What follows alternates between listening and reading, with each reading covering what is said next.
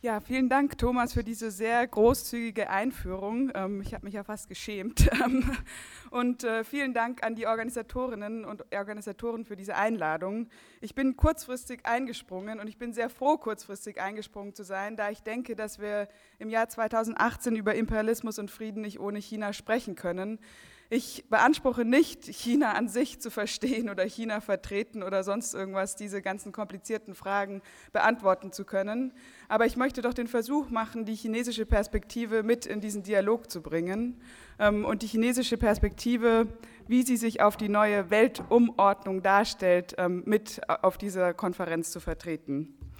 Ähm, dabei handelt es sich nicht notwendigerweise um meine persönliche Einschätzung, aber ich denke, dass im, aufgrund der Strukturierung der westlichen Medien die Perspektive der chinesischen Regierung, auch der kommunistischen Partei, mit Blick auf die Eingliederung Chinas in das neue Weltsystem tendenziell stark unterrepräsentiert, wenn nicht, mit, äh, wenn nicht missrepräsentiert ist. Und aus diesem Grunde denke ich, dass es wichtig ist, diese Perspektive zu eröffnen. Ähm, ich möchte in diesem Sinne anfangen mit einem Zitat von Xi Jinping. Xi Jinping sagte in, im, im, Jahr 2014 bei einer Rede ähm, bei der UNESCO, in, bei dem in UNESCO Headquarters, For any country in the world, the past always holds the key to the present, and the present is always rooted in the past.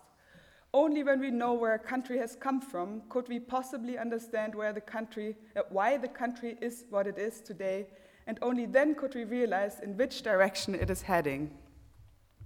Aus chinesischer Perspektive ist es sehr klar, dass das Zeitalter von ungefähr 200 Jahren von fast ausschließlicher westlicher Dominanz über die Weltordnung, zunächst natürlich ähm, im, im Kontext der brutalen Kolonialisierung und Imperial des Imperialismus im historischen Sinne vorbei ist. Dabei stellt sich die Frage, was ist die neue Weltordnung und wie passt China in diese neue Weltordnung?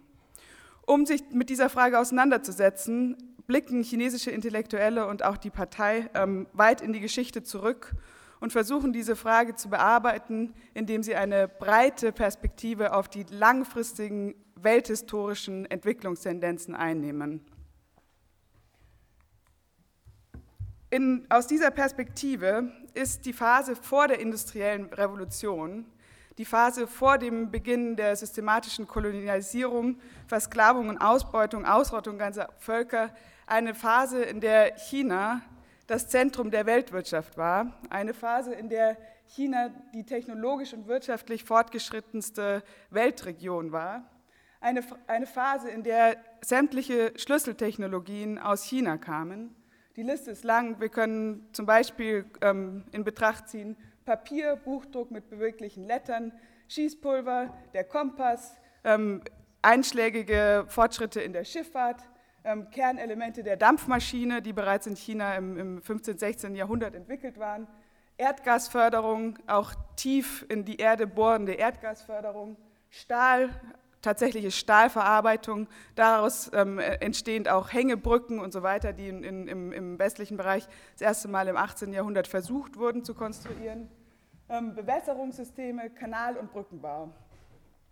In diesem Sinne sieht sich China nicht nur als ein Empfänger des, der, der westlichen Technologien, sondern sieht sich selbst ähm, als ein, eine der Zivilisationen, die die Grundlagen für die Industrialisierung geschaffen haben.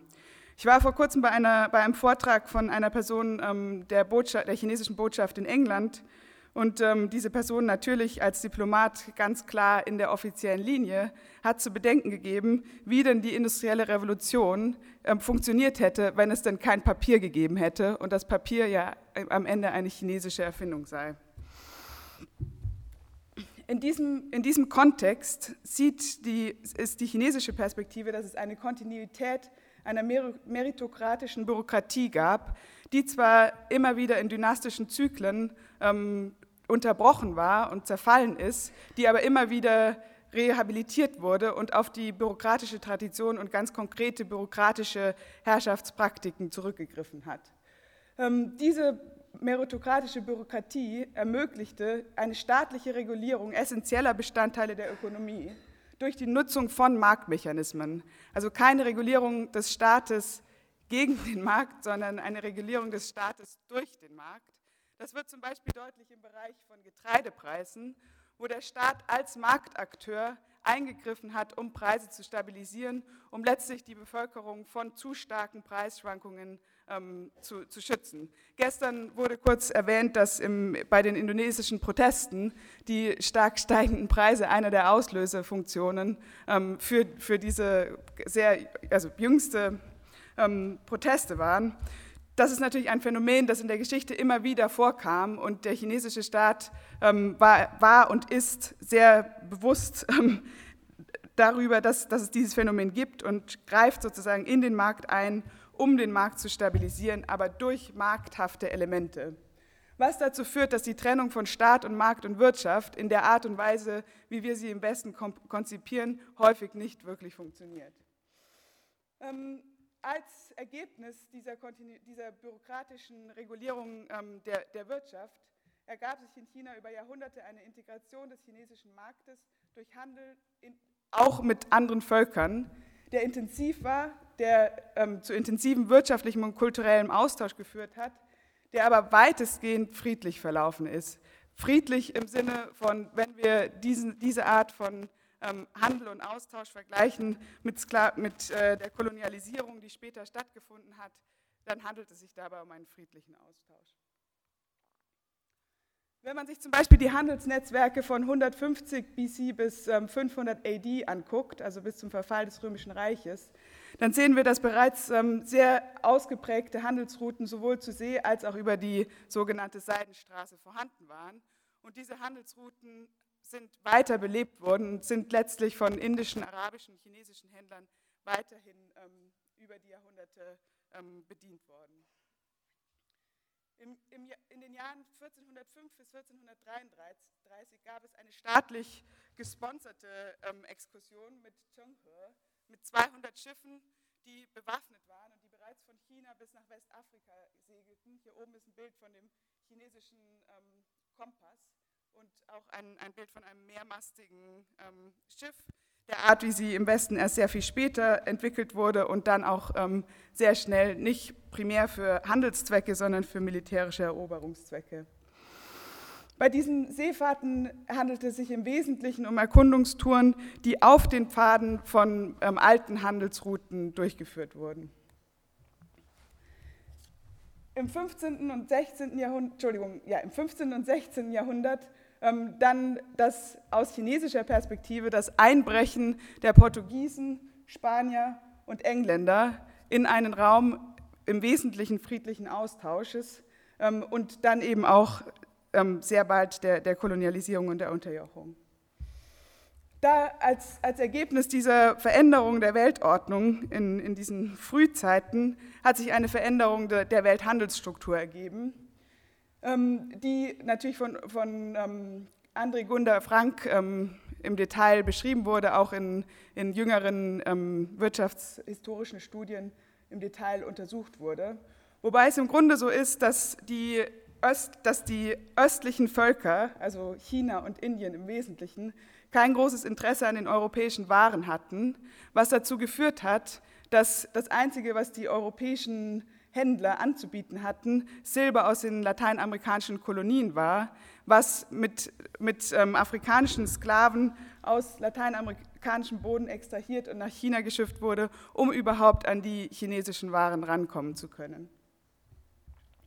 Im Jahr 1793 ähm, wirkte die britische Gesandtschaft darauf hin, die Handelsbeziehungen mit China zu verstärken. Und die Antwort des damaligen äh, Mandarins, der dafür zuständig war, war, Our celestial empire possesses all things in prolific abundance and lacks no product within its own borders.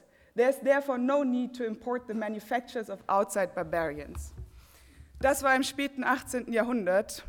Zu diesem Zeit, heute aus chinesischer Perspektive, war zu diesem Zeitpunkt einer der Fehler des, des, des, ähm, der, der feudalen Herrschaft, ähm, dass sie sich nach außen abgeschottet haben, dass sie nicht den Handel wie in den Jahrhunderten zuvor weiter intensiviert haben, sondern dass, dass sie sozusagen einerseits in ihrer Überlegenheit sich zu sicher gefühlt haben und andererseits als Ergebnis dessen sich abgeschottet haben, anstatt ähm, sich damals noch in der Möglichkeit auf Augenhöhe ähm, austauschen zu können.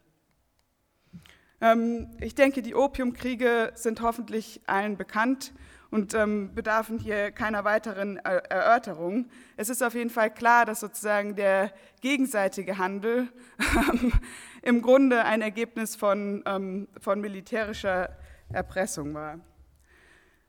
Diese Geschichte könnte ähm, als eine ferne Geschichte erscheinen und als eine Geschichte, die mit heutigen Verhältnissen nicht sehr viel zu tun hat. In, Im chinesischen Narrativ und im chinesischen Bewusstsein ist sie von großer Zentralität und als solche, denke ich, ist sie wichtig, um zu verstehen, wie sich die Welt heute umordnet mit diesem neuen großen Spieler ähm, auf der Weltbühne, von dem wir nicht viel verstehen. Ich denke, dass ähm, eine Ausstellung im, im National Museum of China die sozusagen, das National Museum of China hat eine Halle, die größer ist als das Louvre und das British Museum, was natürlich kein Zufall ist. Ähm, und auf der, wenn man reinkommt, ist direkt auf der linken Seite eine sehr große Ausstellung, die betitelt ist The Road to Rejuvenation. Ähm, und in der es letztlich von den Opienkriegen bis heute wird man sozusagen erst in, in größtem Detail durch die ähm, durch die Brutalität der, der Kolonialisierung ähm, geführt. Und dann kommt man am Ende bei der glänzenden Herrschaft ähm, der KP als Befreier gegen den Imperialismus und als Befreier vom Feudalismus und als befreiende Macht im 20. Jahrhundert an, was sozusagen das, das die, die Selbstwahrnehmung dieser Geschichte ist. Ähm, was nun den, die, dieses Zitat, das ich hier anwerfe, ist ein Zitat aus dieser Ausstellung was, denke ich, zentral ist für die Perspektive auf Imperialismus aus chinesischer Sicht. Und das heißt, after Britain started the Opium Wars in 1840, the imperial powers descended on China like a swarm of bees, looting our treasures and killing our people. They forced the Qing government to sign a series of unequal treaties that granted them economic, political, and cultural privileges, and sank China gradually into a semi colonial, semi feudal society. The contradictions between imperialism and the Chinese nation and between feudalism and the broad masses of the people became the primary contradiction in modern Chinese society. Achieving na national independence and liberation of the people and making the country strong and prosperous and the people happy became the true great historic missions of the Chinese nation throughout its modern history.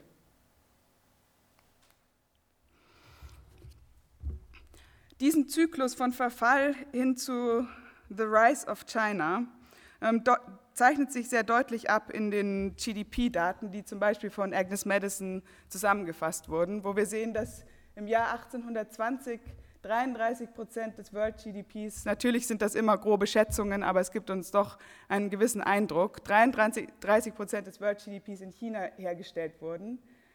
1980 waren es 5,2 Prozent und heute sind es wieder 17, vor zehn Jahren, Entschuldigung, 2008, vor zehn Jahren sind es wieder 17,5 Prozent im Vergleich zu 17,1 Prozent für West Europe. Das heißt, zu diesem Zeitpunkt war der, der Share of GDP für Europa und China in etwa gleich. Dieser Graph kann sehr leicht den Eindruck erwecken, als wäre China tatsächlich in, der, in einer multipolaren Weltordnung als gleichberechtigter Spieler angekommen. Aber ich denke, dass das übersieht, dass die zentralen Institutionen der Weltordnung des globalen Kapitalismus heute in entscheidenden Arten und Weisen und in sehr konkreten Arten und Weisen weiterhin von der historischen Tradition, ähm, von, der, von dem historischen Pfad des Imperialismus geprägt sind. Das wird zum Beispiel deutlich im, im Falle der, des Zugangs zu Exclusive Economic Zones, was der, der, der Kernpunkt der, der, des, der Streitfrage im südchinesischen Meer ist. Wenn wir uns angucken, wie es sich mit den Exclusive Economic Zones verhält, so müssen wir feststellen, dass die Exclusive Economic Zones ähm, eine Konstruktion sind, die aus dem Jahr 1992 stammt, also gerade das, das äh, ähm, gerade zum Moment des äh, sogenannten Ende, End of History in, in dem die UN Convention on the Law of the Sea verabschiedet wurde. Und eine der entscheidenden Änderungen, die es da, dort gab, war, dass Inseln nun die, den gleichen Anspruch auf maritime Zonen ähm, geltend machen können wie feste Festlandmassen. Ähm, und zwar einen, einen Radius von 200 Nautical Miles ähm, ent, entfernt von, von der definierten Landgrenze. Ähm, die Idee dahinter ist letztlich eine der neoklassischen Ökonomie, dass nur wenn wir definierte Eigentumsrechte haben, wir mit unseren natürlichen Ressourcen ähm, gut umgehen können oder zumindest erscheint, es, erscheint dies die Logik zu sein. Und es ist natürlich auch ein, ein ähm, gelegenes Rechtfertigungsnarrativ. Wenn wir uns nun angucken, wie es sich mit den, diesen Exclusive Economic Zones verhält, dann stellen wir fest, dass Frankreich zum Beispiel als Ergebnis von seines Festlandes eine Exclusive Economic Zone von 335.000 ähm, Quadratkilometern hat, aber als Ergebnis seiner, seiner Oversea Territories, die bis ins 17. Jahrhundert, 18. Jahrhundert, 19. Jahrhundert zurückreichen im Sinne der Eroberung dieser Territorien, ähm, ein, ein weiteren, weiteres Gebiet von 10.700 Quadratkilometern, sodass sich eine Gesamtfläche von 11.000 35 ähm, Quadratmetern allein für das kleine Land Frankreich ergibt.